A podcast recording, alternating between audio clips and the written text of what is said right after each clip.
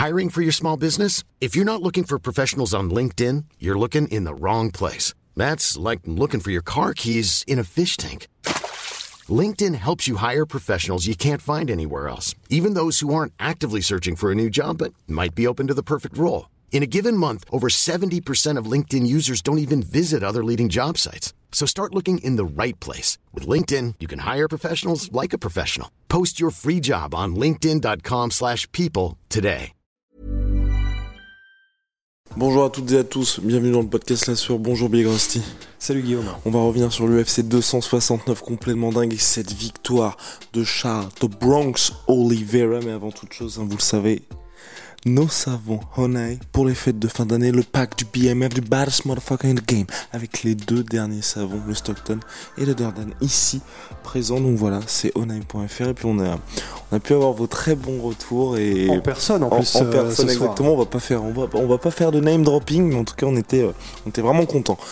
Bien. Et, d'ailleurs, merci à tous, euh, enfin tous ceux à qui qu'on a pu voir et tout. C'était tellement cool, putain, de voir tout le monde et. Puisqu'on Ouais. était présent à Arès. Ah oui, Hein, à Arès ouais, ouais. Et du coup, bah, on a vu beaucoup de gens, beaucoup de fans de MMA qui étaient là, bah, qui ont apprécié le show et tout, et puis qu'on a pu voir après. et, euh, bah, vous, c'est con, tu vois, mais euh, juste la bonne énergie qu'avait tout le monde qu'on a vu. Enfin, c'était ouf, trop cool. Merci beaucoup, générique.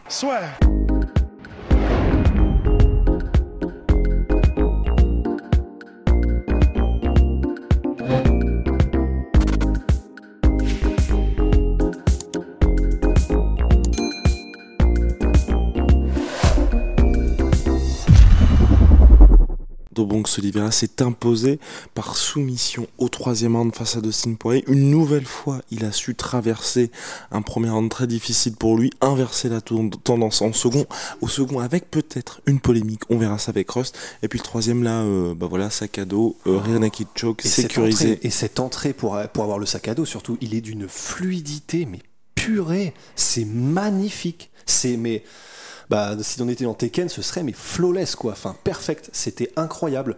Il est arrivé, boum, euh, c'était même pas un changement de niveau, parce qu'en gros, il est arrivé, il est juste passé dans le dos directement. Et après, ensuite, ben, sac à dos. Et quant à Charles Oliveira en tant que dos, Charles Oliveira, grosso modo, il y a des chances que ce soit terminé. Et bah ça l'a été, euh, je crois peut-être une ou deux minutes. Et euh, bah voilà, Charles Oliveira, Charles Oliveira en patron. C'est ce qu'on avait dit, c'est ce qu'on s'était dit. Il y avait un changement, on sentait qu'il y avait un truc qui avait changé chez Charles Oliveira. Et ben nom de Dieu, c'est le cas. hein. quelque chose qui avait changé, mais, et c'est pas un petit mais, donc il y a deux, choses déjà qui se, qui se confirment pour Charles Oliveira. Il a toujours besoin de traverser ces tempêtes, ce qui est pas non plus rassurant, hein, parce que, bon, vous pouvez pas tout baser pour vous dire, bah, je vais prendre tarif sur le premier round, et puis ensuite réussir à, à m'en sortir, parce qu'il y a forcément un jour où vous n'allez pas passer ce premier round, et là encore, hein, je vais pas dire miraculeusement, mais bon, il prend quand même deux knockdowns, le Charles Oliveira, c'est passé face à Dustin Poirier. Ouais, bah alors bon, pour le coup, c'est vrai, respect parce que Dustin Poirier a avoué lui-même qu'il avait mis ses meilleurs coups à Charles Oliveira et que bah donc il était toujours là. Mais en fait, c'est ce qui nous a fait un peu flipper dans le premier round, c'est que bon, ça s'est passé complètement debout, je crois, le premier.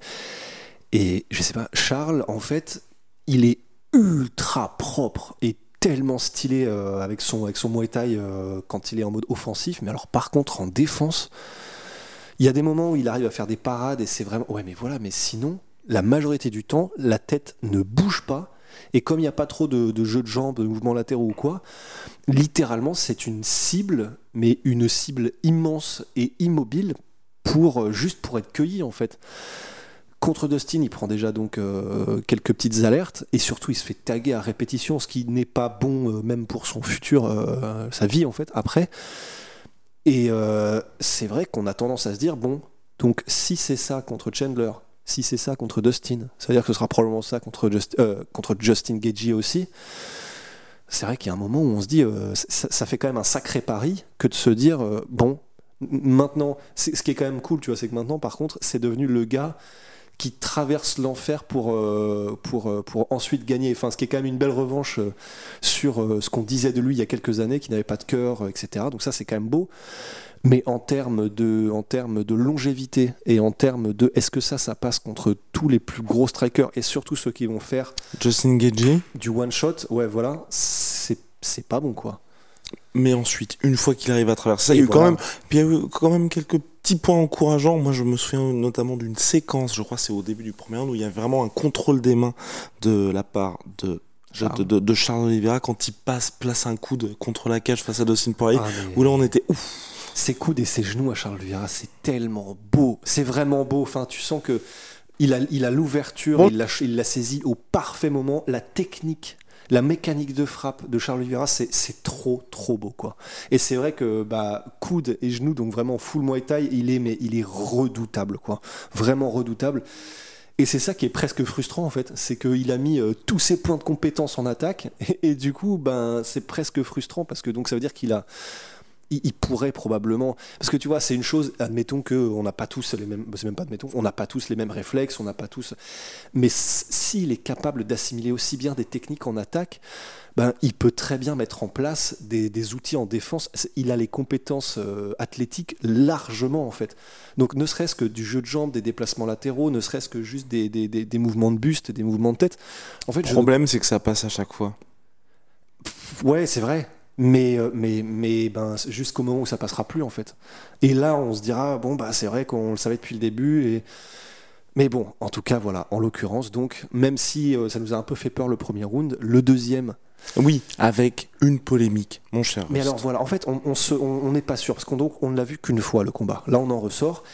Et en fait, sur le moment, on était en mode, là, mais attends, mais c'est pas possible. Enfin, l'arbitre va arrêter le combat et le redémarrer dans une position qui ne désavantage pas, Dustin, parce qu'en fait, il y a un moment donné où il y a un scramble, c'est-à-dire où euh, il y a un accrochage en grappling, en gros, et euh, on a l'impression que Dustin va s'en sortir. Il a plus que genre une cheville et un bout de bras pris.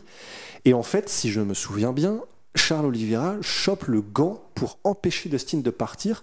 Et c'est à partir de ce moment-là où Dustin, en fait, ne peut juste pas s'extraire de la position qu'il y a, je sais plus comment ça se passe, mais un espèce de renversement, ou en tout cas que, Charles Oliveira arrive à réemmener ensuite Dustin au sol, et donc qu'il y passe peut-être 4 minutes à se faire, mais salement poncer. euh, mais c'est pas poncer parce que c'est pas du gros ground and pound, mais c'est vicieux dans le sens. Charles Oliveira était en contrôle. En plus de ça, Dustin Poirier, il l'a dit après, il s'est expliqué, mais euh, qui était vraiment en mode je ne vais même pas essayer de sortir en fait. Parce que, et il l'a dit ensuite, je voulais même pas arriver dans une situation où je crée une ouverture pour Charles Oliveira, parce que c'est trop dangereux. Sauf que du coup, il a grosso modo donc fait du. Il a fait 11 en défense pendant 4 minutes.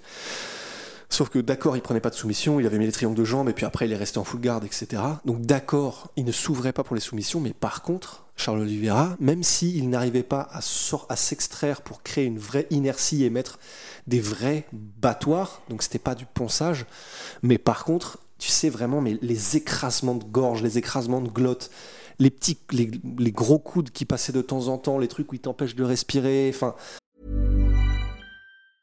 Jewelry isn't a gift you give just once. It's a way to remind your loved one of a beautiful moment every time they see it. Blue Nile can help you find the gift that says how you feel and says it beautifully with expert guidance and a wide assortment of jewelry of the highest quality at the best price. Go to BlueNile.com and experience the convenience of shopping Blue Nile, the original online jeweler since 1999. That's BlueNile.com to find the perfect jewelry gift for any occasion. BlueNile.com. tu, pendant 3 minutes. C'est ça en fait, c'est pas anodin du tout sur ce que ça c'est pas anodin du tout sur, sur la dynamique que ça peut créer chez un combattant mentalement tu vois psychologiquement. Alors puis d'accord, surtout que là à partir de ce insubmersible, moment mais- ouais, pardon.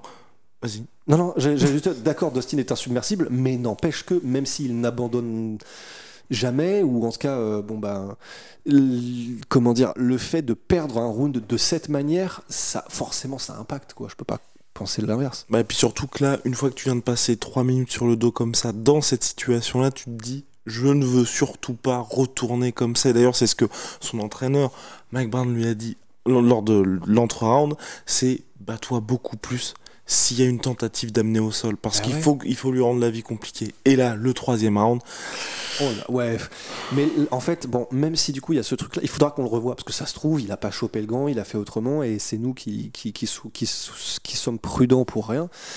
Mais en tout cas, le troisième round, par contre, alors là, mais vraiment du coup le perfect. Je En mode Aljamain Sterling, Corey Sandhagen. Ouais, oui, vraiment. Enfin, tu sais, un truc où tout se passe parfaitement, il n'y a aucun mouvement où il est obligé de s'y reprendre à deux fois pour le réussir, jusqu'à la soumission. Et, vraiment, mais ce passage dans le dos, je vais le revoir, mais me délecter de ce passage dans le dos tellement c'est fluide et mais ça a l'air d'être parfait en fait. Il arrive, boum, il prend le dos. Enfin, vraiment, c'est- tout est impeccable. Et ensuite, euh, ben la soumission. Enfin, une fois, voilà, c'est une fois qu'il est dans Ce votre n'était dos. qu'une question de temps. Ouais, vraiment, c'était qu'une question de temps. Et... Mais Dustin, je... ça, ça me fait vraiment, ça, ça me fait trop mal au cœur, mais je sais pas, j'ai. On en avait parlé dans le podcast de ce matin. On voyait bien évidemment une victoire de Dustin Poirier Ouais. tous les trois avec trompé. Domso. Ouais. On mettait quand même. On, on avait quelques pistes pour euh, Charles Oliveira et ça confirme, hein, mine de rien, que Dustin Poirier, excellent face au striker, mais dès que les combattants ont la possibilité un petit peu de mixer les deux, ça devient beaucoup plus difficile Mais pour lui. c'est fou, hein. c'est fou parce que c'est vrai que je sais pas, je, je sais pas si tu as cette sensation, je sais pas si vous l'avez aussi, mais j'ai j'ai vraiment l'impression que c'est presque comme si, entre guillemets, dans sa tête, c'est ah bon bah ok, c'est, je vais même pas y arriver. Parce que, enfin, je veux dire, Oui, le troisième round, c'était vraiment ça. le troisième et, et du coup le deuxième aussi enfin du coup tu sais je me souviendrai toujours c'est un peu euh, c'était qui je crois que c'était euh, Cain Velasquez contre Fabricio Verdum dans le premier round. Mhm. je crois que c'était ça où en gros il y avait un moment donné où Verdum était sur son dos je sais plus si c'était à part un takedown ou un knockdown ou quoi et Cain Velasquez avait fait Hum, ok non euh, on se relève. Et je me souviens qu'à ce moment-là les commentaires l'avaient dit et ça m'avait marqué parce que je suis en mode bah ouais grave c'est un très très mauvais signal en fait tu annonces à ton adversaire là je te crains beaucoup trop je veux pas y aller je refuse et, euh, et je, je peux pas me permettre en- entre guillemets.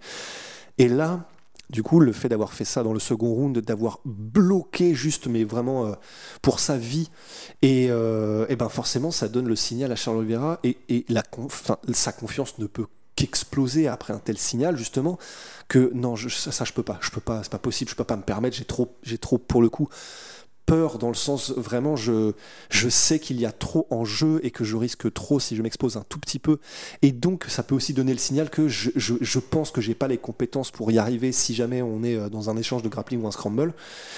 Et, euh, et du coup ben effectivement on a eu un peu le même sentiment contre Habib dans le sens où une fois que la mise au sol a commencé, c'est presque comme si Dustin, c'est pas qu'il ne se bat pas, mais c'est que comme si il avait établi que bon, bah ouais, je crois que je suis un peu dépassé, je crois qu'il y a un niveau d'écart, je vais essayer de m'en sortir pour neutraliser ou me relever si je peux, mais c'est comme si effectivement on a l'impression que Dustin est en mode euh, quand les, les sont quand c'est c'est des grappleurs de ce niveau-là, donc des Habib, des Charles Oliveira, il est en mode ben ouais ok je je sais pas comment je vais m'en sortir, mais là je suis dans la merde un petit peu. Ça, ça donne cette impression, tu vois. Très compliqué pour Dustin Poirier. Là, ça va être. euh, On, on en parlera bien évidemment tout au long de la semaine. Enfin, tout au long de la semaine, non. De l'année. de, de l'année sur la suite pour Dustin Poirier. Charles Oliveira reste champion. Le champion reste le champion. Ouais. Après un combat particulièrement animé.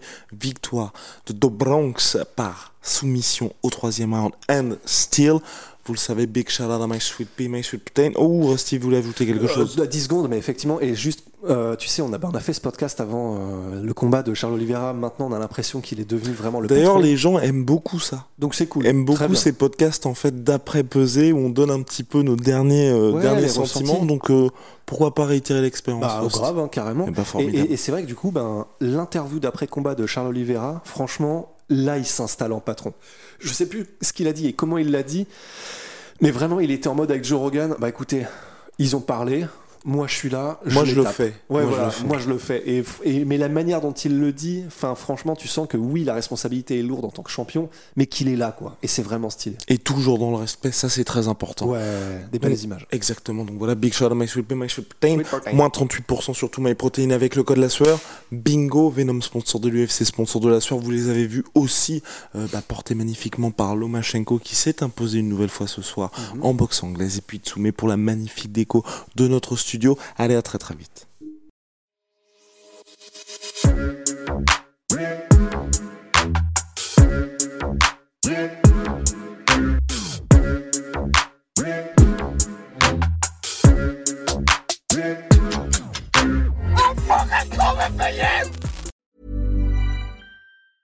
Hey, it's Paige DeSorbo from Giggly Squad. High quality fashion without the price tag. Say hello to Quince. I'm snagging high-end essentials like cozy cashmere sweaters, sleek leather jackets, fine jewelry, and so much more. With Quince being 50 to 80% less than similar brands. And they partner with factories that prioritize safe, ethical, and responsible manufacturing. I love that. Luxury quality within reach. Go to quince.com slash style to get free shipping and 365 day returns on your next order. Quince.com slash style. Et voilà, c'est la fin de votre épisode du podcast La Sœur. Si ça vous a plu, n'hésitez pas à nous mettre les 5 étoiles sur Apple Podcast ou sur Spotify. Vous pouvez aussi nous laisser un petit commentaire, ça nous aidera beaucoup. Et si vous voulez aller plus loin avec nous, vous tapez La Sueur sur toutes les plateformes ou sur les réseaux sociaux, vous nous trouverez. Et là, vous nous écoutez très certainement en audio. On est aussi en vidéo sur YouTube, mais également sur Snapchat. Là encore, vous tapez la et on sera là. Merci de votre fidélité et à très vite pour de nouvelles aventures.